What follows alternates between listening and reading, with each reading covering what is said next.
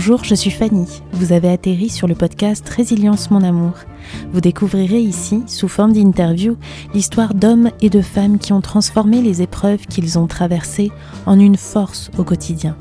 Ils nous expliqueront comment ils ont pu avancer malgré les difficultés. Au cours de récits poignants, sans détour et sans filtre, ils nous partageront leur vision de la résilience afin, je l'espère, de nous inspirer, de nous rassurer, de nous aider à cheminer. Bienvenue sur le podcast Résilience, mon amour.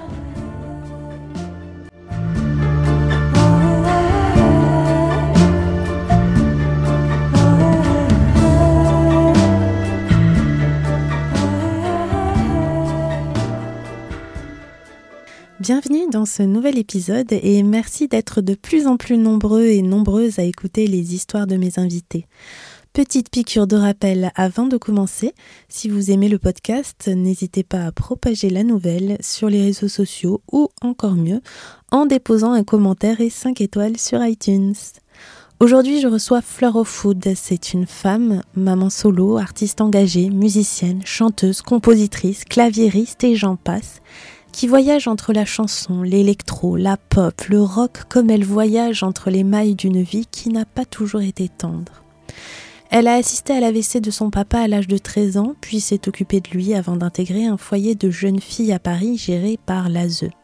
Elle nous raconte cette vie à la fois éprouvante et formidable de joie et de rencontres. Rencontres amicales et rencontres artistiques avec celle qui est devenue son compagnon de route depuis plus de 25 ans, la musique, cette musique salvatrice. Bon, vous vous doutez bien que l'épisode sera ponctué de musique écrite et composée par Fleur, D'ailleurs, je vous propose qu'on commence par écouter un extrait des gens sympas, titre sorti en 2019. Bonne écoute à tous. Ouah, ouah. Ouah, ouah, ouh. Mon petit long galpio. Dans la vie, y a pas que des salauds. Des mangeurs de poils sur le dos.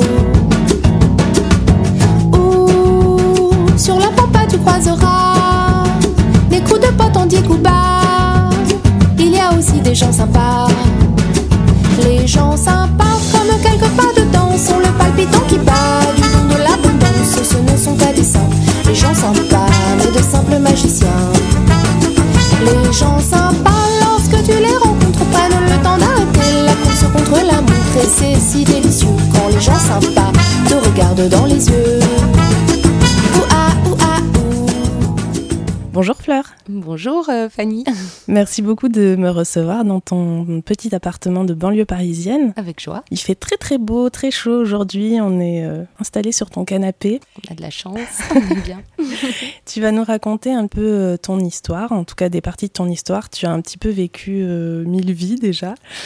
Il y a des choses qui ont été plutôt sympathiques et d'autres euh, un peu plus difficiles à traverser. Et aujourd'hui, tu vas nous, raconter ces histoires et ta vision de la résilience, comment tu, as réussi à avancer malgré tout ce que tu as vécu? Ben, merci Fanny. Euh, en fait, euh, ce, sujet de la résilience est très intéressant parce que il comprend l'idée peut-être qu'on ne peut pas faire certaines choses sans, sans qu'elles soient alimentées donc par d'autres et étrangement, la nature humaine euh, peut avoir des, ressources euh, de résurrection, on va dire, très intéressantes par rapport à des, épreuves qui auraient pu être parfois handicapantes à vie ou parfois... Euh, étonnamment, on a, un sursaut de création, enfin en ce qui me concerne en tout cas, ça s'est passé comme ça. Alors dans ton histoire, il y a eu plusieurs traumatismes et un événement en particulier qui a fait basculer ton enfance.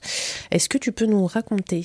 Je sais même pas euh, chronologiquement comment on raconte les différentes épreuves qui m'ont euh, à la fois, euh, on va dire, sidéré sur le coup et puis avec le temps complètement épanoui parce qu'il a fallu faire avec. mais effectivement, bon, à, 13 ans par exemple, bah, j'étais déjà, j'étais plus du tout, du tout, du tout insouciante puisque un soir, mon père qui, qui, bossait énormément, viens d'un milieu assez simple où les gens bah, ne, ne, doivent rien à personne et se sont toujours battus pour y arrivé. Et un soir, mon père est tombé de sa chaise plein dîner et, on l'a vu ramper par terre. En, il grognait, il était vraiment dans un état comme un râle. Et on savait pas quoi faire avec ma mère, c'était la panique. Au bout d'un moment, elle a voulu appeler SOS médecin, mais moi je trouvais que le médecin qui arrivait un peu tard était pas très efficace. Donc j'ai appelé les pompiers qui sont arrivés tout de suite et qui effectivement ont diagnostiqué beaucoup trop tard un AVC. Mon, père est resté trois nuits dans le coma et quand il s'est réveillé, il avait perdu euh, bah, l'usage de, de, son côté droit. Donc il était devenu hémiplégique et il n'avait plus la parole, ni l'écriture, euh, ni le, calcul, ni euh, tous les fondements, on va dire, d'expression et de compréhension qu'on apprend à l'école. Il était comme un enfant de deux ans, et il était, euh, c'était un, homme très euh, vivant, bon vivant, euh, costaud, qui aimait et qui aime, qui aime toujours d'ailleurs bien rigoler. Et, puis bon, qui, qui, du fait de sa propre histoire était parfois assez, assez dur et assez, c'était pas toujours facile à la maison. Voilà, je l'ai vu, euh, je l'ai vu complètement s'effondrer. Et là, du jour au lendemain, euh, tu as une autre personne en face de toi euh, bah, Du jour au lendemain, tout a changé. Donc déjà, à la rentrée suivante, j'ai intégré un, un, bahut qui était à côté de la, maison, mais qui... donc c'était à 5 minutes à pied, c'était beaucoup plus pratique pour aider ma mère, parce qu'on ne pouvait pas laisser mon père tout seul. Alors déjà, il est resté quand même un an en... au total. Hein. Il a fait quelques mois d'hôpital et facile six mois de, maison de rééducation. Donc en fait, il n'est pas revenu à la maison tout de suite, mais, euh, mais l'idée c'était d'être tout le temps présent euh, près de lui. 12 ans, tu étais insouciante, enfin, avant que ça, ça arrive, tu avais quel genre de vie? Euh, Je me posais pas mal de questions sur la vie. Bon, j'ai beaucoup plus jeune, j'ai été, j'ai été abusée par un par un membre de la famille. Euh. Je, n'ai rien dit évidemment pendant. Euh, enfin, c'est pas c'est pas très très original, hein, mais euh, j'ai rien dit pendant des années parce que bah, déjà j'avais pas j'avais pas très bien compris ce qui m'était arrivé. Puis en plus c'était pas répété, régulier, enfin c'était pas quelque chose. je crois qu'à ce moment-là, oui, pas, pas longtemps avant l'accident de mon père, j'en avais parlé un peu et puis puis on m'avait répondu, bah, de toute façon, euh, qu'est-ce que ça change? De toute façon, c'est fait, c'est fait. voilà, donc euh, un sentiment d'injustice a commencé à pas mal, euh, pas mal s'installer chez moi vers l'âge de 17 ans. Alors déjà 17 ans, ouais, c'était pas facile. Ça faisait déjà 4 ans que je m'occupais de mon père. c'était pas du tout facile à la maison. Il était pas content parce qu'il avait plus ses moyens, ses moyens physiques et il était dépendant de nous. Et puis c'était, c'était, c'était vraiment dur. Et un jour, le médecin de famille a dit à ma mère euh, Bon, là, Fleur, euh, elle n'est pas garde-malade, elle est pas. Parce que mon père était assez. Enfin, il avait son orgueil, il voulait pas. Il, voulait que ce soit ma mère qui soit sa tierce personne. Donc, c'est un choix que font beaucoup de gens, mais euh, qui inclut le fait que leur conjoint et éventuellement leurs enfants soit complètement lié à une situation médicale à laquelle on n'est pas prêt. Euh, même la société est pas, est pas, est pas cool avec les handicapés. Hein. Pour le peu de sorties qu'on a faites au restaurant ou au cinéma, où mon père euh, se bavait dessus et euh, marchait à la vitesse d'un escargot. À l'époque, j'étais ado et j'ai entendu des ricanements et des trucs qui m'ont fait peut-être beaucoup plus de mal que n'importe quoi, qui ont renforcé ce, ce sentiment d'injustice un peu plus tard. Mais on va dire que ça m'a aidé à faire pas mal de, de, de rock'n'roll ou de trucs un peu plus engagés dans, mes propos euh, donc en fait, euh, le médecin de famille a dit bon, euh, tu veux faire tes études où? Il m'a demandé. Je dis bah à Paris. Oh bah tu pourrais faire ta terminale là-bas. Hein. Et ma mère a dit bah ok très bien, mais on fait comment? Et là on a trouvé un, un foyer. Alors c'était un foyer de jeunes filles qui était euh, co-géré aussi par euh, l'ASE, l'aide sociale à l'enfance. Mm. Mais moi, j'étais dans un cas un peu intermédiaire, c'est-à-dire que euh, j'étais toujours sous la tutelle de mes parents, hein, donc il n'y avait pas de souci. Je suis comme qui dirait émancipée, mais en réalité, dans ma tête, je suis d'une timidité à crever. je sais jouer quatre accords de guitare et, et d'ailleurs, je la ramène au foyer avec deux valises. Et la première nana qui m'ouvre la porte, c'est, on se souviendrait toute ma vie, c'est Ourdia, qui est une des tête du foyer et qui en même temps est un amour. Euh, et puis elle me présente tout le foyer. On est 54 nanas et euh, il y en a de tous les horizons, de toutes les cultures, de tous les acabis. Et euh, bah, il y avait beaucoup d'empathie et beaucoup de, respect des unes des autres. Il y avait des chamailleries. Et puis il y avait un salon fumeur. Et en fait, euh, on m'a demandé euh, plein plein de fois, euh, petit à petit, de venir jouer.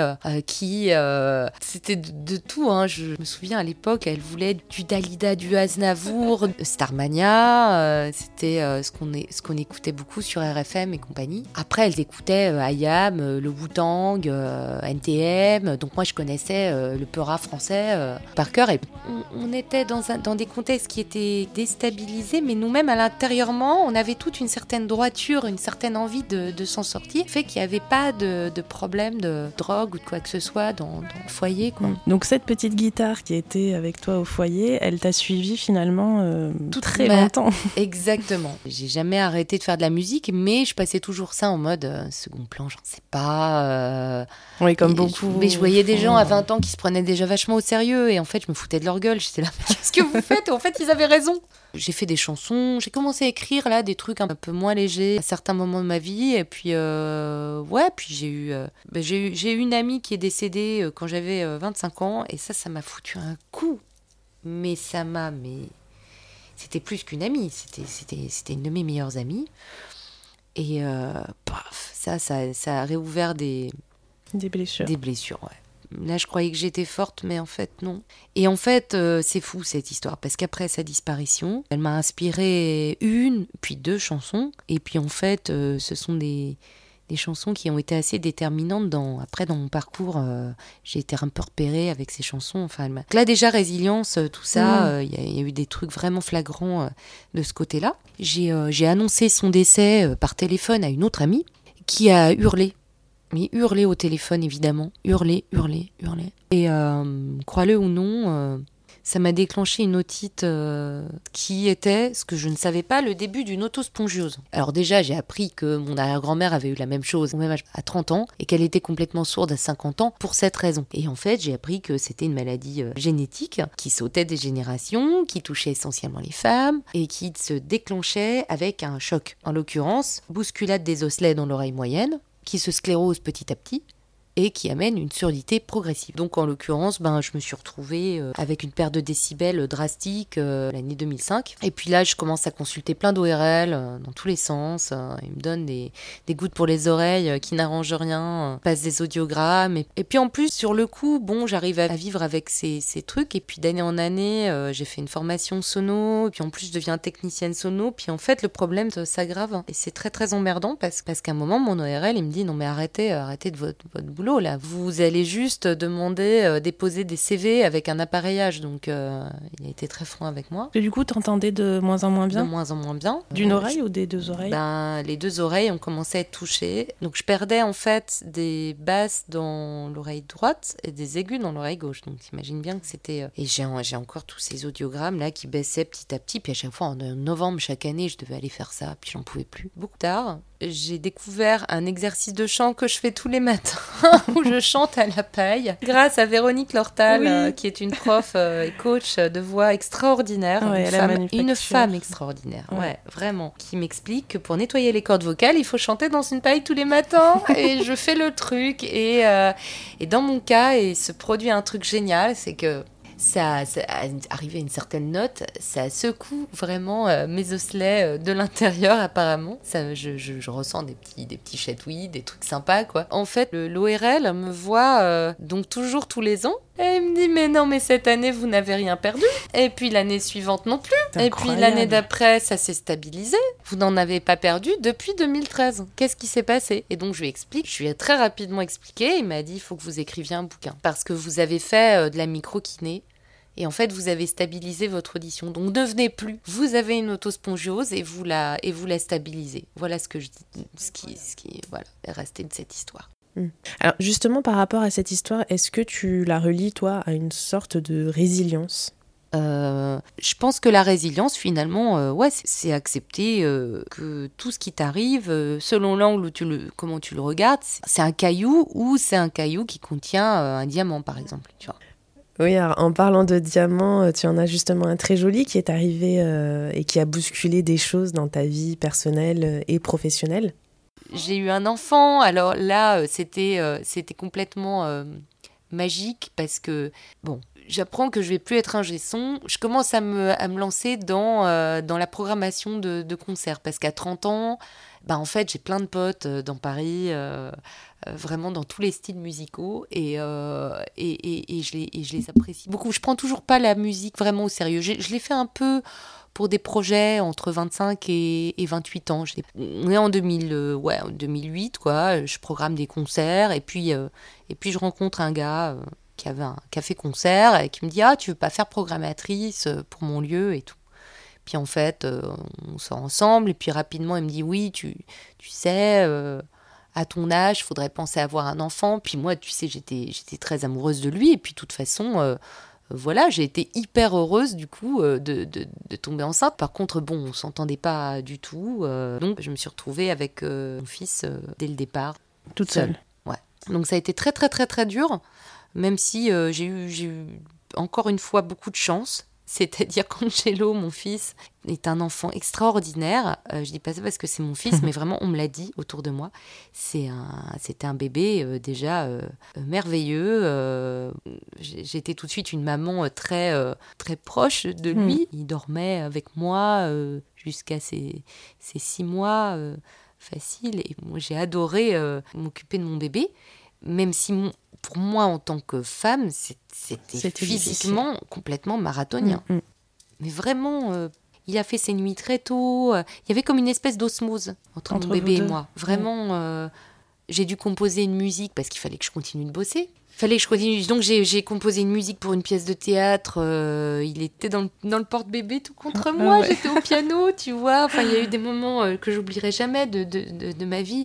Il était dans son parc alors que j'étais en train de terminer euh, les mix et les, et les arrangements pour, pour cette pièce de théâtre. j'étais aussi avec un groupe de musique où, où on comprenait pas ce que j'étais en train de vivre. Donc on m'a beaucoup demandé autour de moi, euh, on m'a beaucoup demandé euh, de d'être là en live, de jouer, d'assumer, de faire les trucs. Oui, parce que le soir, comment tu faisais? Je ne sortais plus du tout. J'avais plus du tout de j'avais euh, ma, ma, mère ne, ne, pouvait pas venir m'aider. Elle pouvait pas. Elle Donc et j'avais une amie de temps en temps qui m'aidait, une autre amie. Euh, j'ai commencé à faire des concerts euh, sur l'année qui a suivi. À chaque fois, je, payais mes musiciens et puis ma part qui m'était réservée à moi, je la donnais directement à, à l'amie, qui, la copine qui gardait euh, mon, bébé. Donc j'ai arrêté de sortir. J'étais peut-être pas plus mal, parce que j'ai écrit pas mal chez moi, j'ai composé pas mal. j'ai fait ce que j'ai pu. Et est-ce qu'il y a des personnes qui t'ont particulièrement aidé pendant cette période? Une pédiatre extraordinaire, une dame vraiment qui a été euh, fondatrice dans tout ça et que je voyais donc au début et qui a été vraiment une seconde mère pour moi quoi et qui m'a appris à être mère. Tu vois, je, me disais que j'allais pas forcément euh, craquer en te racontant tout ça, mais euh, tu vois, j'ai ma petite larmichette en pensant à elle parce que elle m'a rassurée, elle m'a dit que j'étais une bonne mère. Parce qu'il y avait des moments, je sais pas, tu, tu culpabilises pour un oui, pour un non déjà quand t'es parent. Et quand t'es parent tout seul, tu te poses plein de questions, quoi. Et, euh, et j'avais toujours peur de, mal faire. Et elle m'a vraiment rassurée. Elle m'a dit euh, Vous êtes une bonne mère. Et à l'époque, j'avais besoin d'entendre ça. Vraiment. Et beaucoup plus tard, euh, je l'ai entendu aussi de la part de d'amis. et ça me, ça me touche toujours beaucoup qu'on me dise que j'ai été une bonne mère et que je suis une bonne mère. Tu peux pas savoir parce que ça, ça a été vraiment un challenge. Et on peut me faire des compliments sur ma musique, ça, ça m'intimide toujours un petit peu, euh, tout ça. Mais là, c'était pas, euh, c'était vraiment, j'avais besoin de certitude. Euh, un jour, elle m'a même dit, mais en fait, vous, vous, risqueriez d'être une mauvaise mère parce que vous vous tracassez trop et mm. votre enfant, il ressent votre stress de pas être assez à la hauteur. Donc, faut arrêter. Vous êtes, vous faites bien les choses. Maintenant, ce que vous allez faire, c'est que vous allez le mettre au lit à 20h parce que ce petit bonhomme, il sait très bien qu'il vous mange un petit peu parce que il allait rentrer à la crèche et puis il euh, fallait que je recommence à bosser euh, en, journée, on va dire, de façon assez diurne. Et effectivement, il me dit mais euh, vous risqueriez presque de vous laisser un peu bouffer. il dort dans votre lit, ta ta ta, ça va pas. Il a son lit, vous le mettez au lit à 20h et même s'il dort pas avant 22h, il est dans son lit quoi. J'ai instauré un rituel comme ça et, et Angelo s'est très bien adapté. Effectivement, à partir de 20h, j'avais ma soirée. Je pouvais voilà, écrire. Euh, parce que la création, évidemment, ça s'organise un peu plus quand tu as un enfant. Tu connais ça. Sûr. Mm. Tu te, voilà, avais prévu d'avoir ta journée pour suivre un peu tes feelings. Et puis, en fait, c'est pas du tout comme ça que ça se passe. et au moins, là, voilà, je savais qu'à partir de 20h, j'avais mon petit moment à moi, etc. Donc là, c'était quand même un peu plus, un peu plus pratique.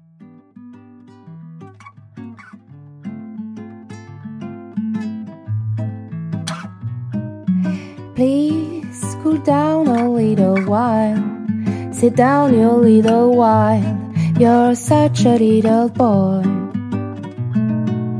Please cool down a little while. Ask me a little why you turn me into a little girl. Here I'm new in the playground, afraid of light, afraid of sound, so far away from home. You launch my heart in the air. To catch it back, it's my affair. So lend me yours, it would be fair. Please cool down a little while. Sit down, you little while. You're such a little boy.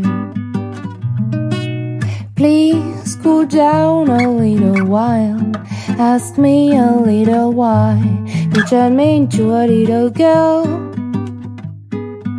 When we tried to start a fight, pretending to kill by your side, with no one wrong and no one right.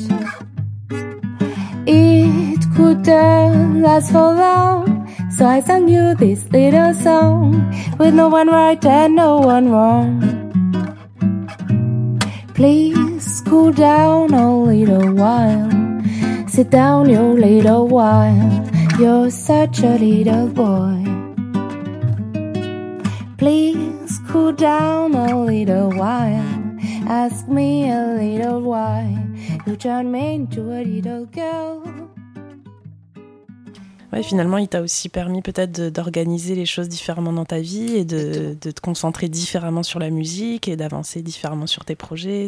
Exactement. Et, de toute façon, par, par nature, effectivement, euh, euh, ces êtres merveilleux nous, euh, nous tirent vers le haut. Quoi. Mm. On, est, on, se dépasse, hein, même dans la nature. voilà, les lionnes, elles vont, elles vont chasser deux fois plus du fait qu'elles sont leurs petits. et, donc, elles développent une masse musculaire supérieure. Et c'était marrant parce que je lui demandais souvent Ça va, ça va, ça va euh, ça va mon piou-piou euh? Et en fait, dès qu'il a commencé à savoir parler, il m'a demandé euh, Ça va, maman, Et donc, notre petit Ça va, ça va Oui, et toi, ça va? C'est très marrant parce que c'est devenu une sorte de, de truc auquel je m'attendais pas du tout. En fait, il est devenu comme ça avec ses copains, avec son entourage à demander si ça va mm. et à, s'enquérir de euh, du bien-être des autres et, euh, et je pense que si j'avais pas été maman solo euh, je me serais peut-être reposée un peu plus sur le, sur le papa. Et donc, j'aurais été moins dans, dans ce questionnement permanent de savoir si ça allait. Tu m'as dit que beaucoup de tes relations amoureuses avaient été compliquées. Est-ce que, selon toi, ça, ça, a eu un rapport avec ce que tu as vécu pendant ton enfance? J'ai déconné pas mal dans ma vie à cause de ça parce que j'ai cru que j'étais une infirmière. Cette histoire avec mon père là a fait que j'ai rencontré des types qui étaient malades quoi, enfin qui avaient vraiment, mais qui étaient trop orgueilleux. pas tous, hein, pas tous, heureusement, euh, mais qui étaient trop orgueilleux pour aller se faire soigner et qui du coup pensait que notre histoire allait résoudre des trucs. Et moi, comme une idiote, je pensais que mon rôle dans la vie, c'était d'aider les gens comme ça, tu vois. Que c'était très, très prétentieux d'ailleurs de ma part aussi, tu vois, de, de penser que ah, bah, le fait qu'on soit ensemble, ça allait trop aider la personne et machin et trucs. En fait, c'est n'importe quoi. C'est incroyable après tout ce que tu nous as raconté d'en arriver là et d'entendre tout ce que tu transmets à ton, à ton fils. C'est pas dit d'avance qu'après avoir vécu tout ce que tu as vécu, tu arrives à, créer cette relation avec lui et que, voilà, que, ce, que vous soyez aussi fusionnel. Alors ça, je pense que ça vient de mon père, mais il y a une, un refus de, de s'avouer vaincu, je crois, une grande fierté dans tout ça, euh, peut-être que j'aime bien trouver aussi, euh, notamment dans les cultures, je pense aux cultures afro-américaines. Mm. moi, la musique telle que je l'ai abordée, elle m'a un peu libérée d'une forme d'esclavage, quoi. Enfin, de, elle m'a bien tiré vers le haut, ma musique. Alors, j'ai fait des thérapies, hein. j'ai fait des thérapies pas si courtes que ça, moi, moyen terme. Je suis tombée sur des super, super thérapeutes selon les moments de ma vie qui m'ont vraiment aidé aussi. Hein, à partir de quel âge tu as commencé? Alors, on peut pas dire qu'après l'accident de mon père, j'ai eu du bol, puisqu'on m'a envoyé, parce que parce qu'on envoie l'entourage, euh, si on veut, hein, euh, euh, rencontrer un, psy pour parler un peu de, ce qui s'est passé, parce qu'on voilà, c'est quand même un effondrement familial, ce qui, ce qui s'est passé. Et puis je suis tombée sur un vieux monsieur qui s'endormait.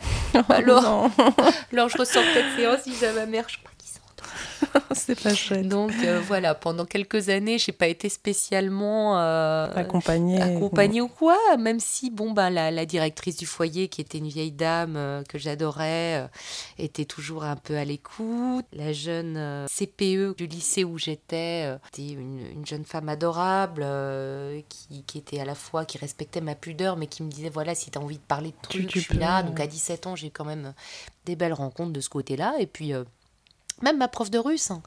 Ma prof de russe, euh, j'ai toujours euh, beaucoup de sympathie pour elle parce qu'elle m'a quand même fait rattraper un an de russe en trois mois, en cours du soir. Elle savait très bien de ce qui se passait et elle m'a pas posé de questions, mais elle m'a, elle m'a dit, euh, elle m'a dit un truc qui m'a servi toute ma vie. Elle m'a dit, plus on fait de trucs dans la vie, plus on devient intelligent, plus on développe son intelligence. Les gens intelligents font beaucoup de choses différentes. mon adolescence aurait pu être beaucoup plus déprimante que ça si j'avais pas rencontré des gens euh, euh, extérieurs à la, famille qui m'ont vraiment aidé. Et puis j'ai lu des bouquins. Il y en a tout de suite là, je peux te dire d'emblée, Un merveilleux malheur de Boris Cyrulnik. Ah Mm. extraordinaire. Et euh, aussi, euh, décalé que ça puisse paraître, bah, des philosophes, Pascal, Sénèque, mais je pense, euh, je pense à Nietzsche, je pense à Ainsi parlait Zarathustra, mm. qui est bien rock'n'roll. et voilà. Puis il y a des films aussi, des, des films extraordinaires. Il y a un film qui s'appelle La couleur pourpre de Steven Spielberg. C'est juste un film merveilleux sur la résilience. Mais t'es, une sacrée guerrière quand même. Hein. Ah bon Ah bon oh, tu sais, je, je, sais pas, je sais pas s'il faut prendre grandement au sérieux tous les tous les drames. S'il faudrait pas peut-être, euh, faudrait pas essayer un peu de physique quantique là-dessus. Peut-être mm. finalement les pas les minimiser, mais les, les, les, réduire en particules. Tu mm. vois ce que je veux dire les peut-être zoomer sur les trucs euh, vraiment joyeux et heureux et. Euh, Justement, est-ce que aujourd'hui tu arrives à, transformer ça en, petites particules Comment ça se passe pour toi Et, qu'est-ce qu'on peut te souhaiter pour pour la suite? Là, par exemple, avec le père de mon fils, j'ai une relation super chouette. On a une, très belle, une très belle relation euh, parentale, en tout cas. J'ai beaucoup de chance. J'ai des, amis euh, super, vraiment les vrais de vrais. Euh, et puis ceux que je rencontre, voilà. côté boulot, ça se passe hyper bien. Parce que pareil, j'ai arrêté de flipper en permanence, de ne pas y arriver.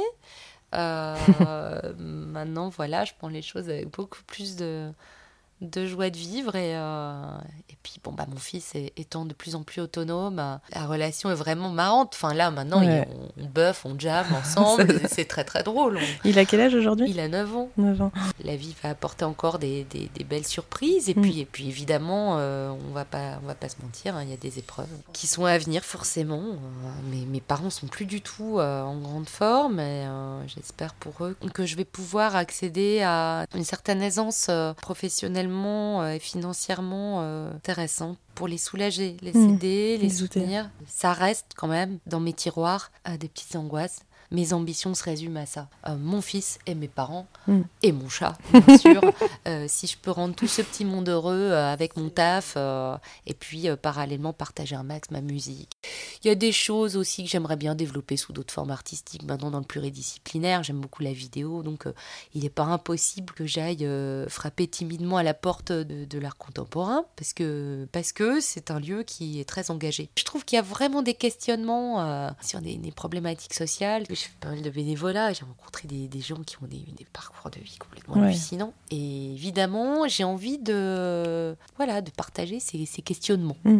Comment On ne sait pas encore, Voilà. mais tu as l'air Mmh. tellement de te laisser toutes les portes ouvertes que ça, ça va être génial. J'ai hâte de Oh, voir. ma petite famille d'amour. C'est gentil, merci. Bah écoute, on Mais merci beaucoup à verra toi. Voilà, je- j'espère que la lumière que tu nous as apportée pendant Oh, ces minutes euh, vont permettre aux personnes qui vont écouter de peut-être de voir, de cheminer un petit peu différemment. En tout cas, merci beaucoup, beaucoup. On a dépassé un petit peu le timing parce que tu as un tournage de clip Oh et du coup, va falloir faire très très vite. Merci beaucoup, Fanny. Merci. C'est adorable. Au revoir. Au revoir. Voilà, l'épisode d'aujourd'hui est terminé. Merci pour votre écoute. On se retrouve sur les réseaux sociaux, Instagram et Facebook pour poursuivre la discussion et bien sûr écouter les chansons envoûtantes et éclectiques de Fleur. Je vous dis à très bientôt dans un nouvel épisode. Des éclats de rire sous le cagnard, une cigarette au parloir, une boussole dans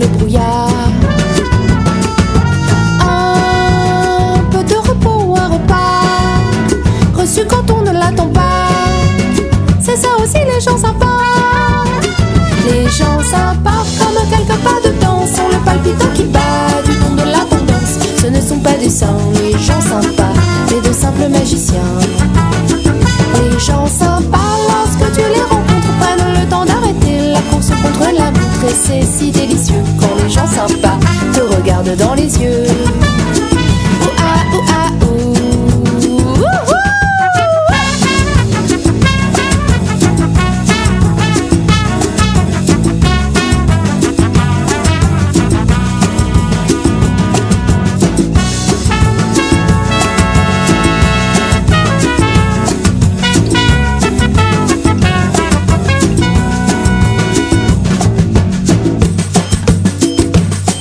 Gens sympas.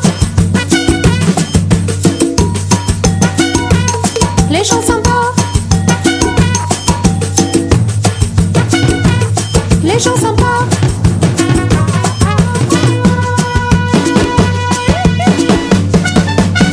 Les gens sympas, comme quelques pas de danse, sont le palpitant qui bat du don de l'abondance. Ce ne sont pas des saints, les gens sympas, mais de simples magiciens.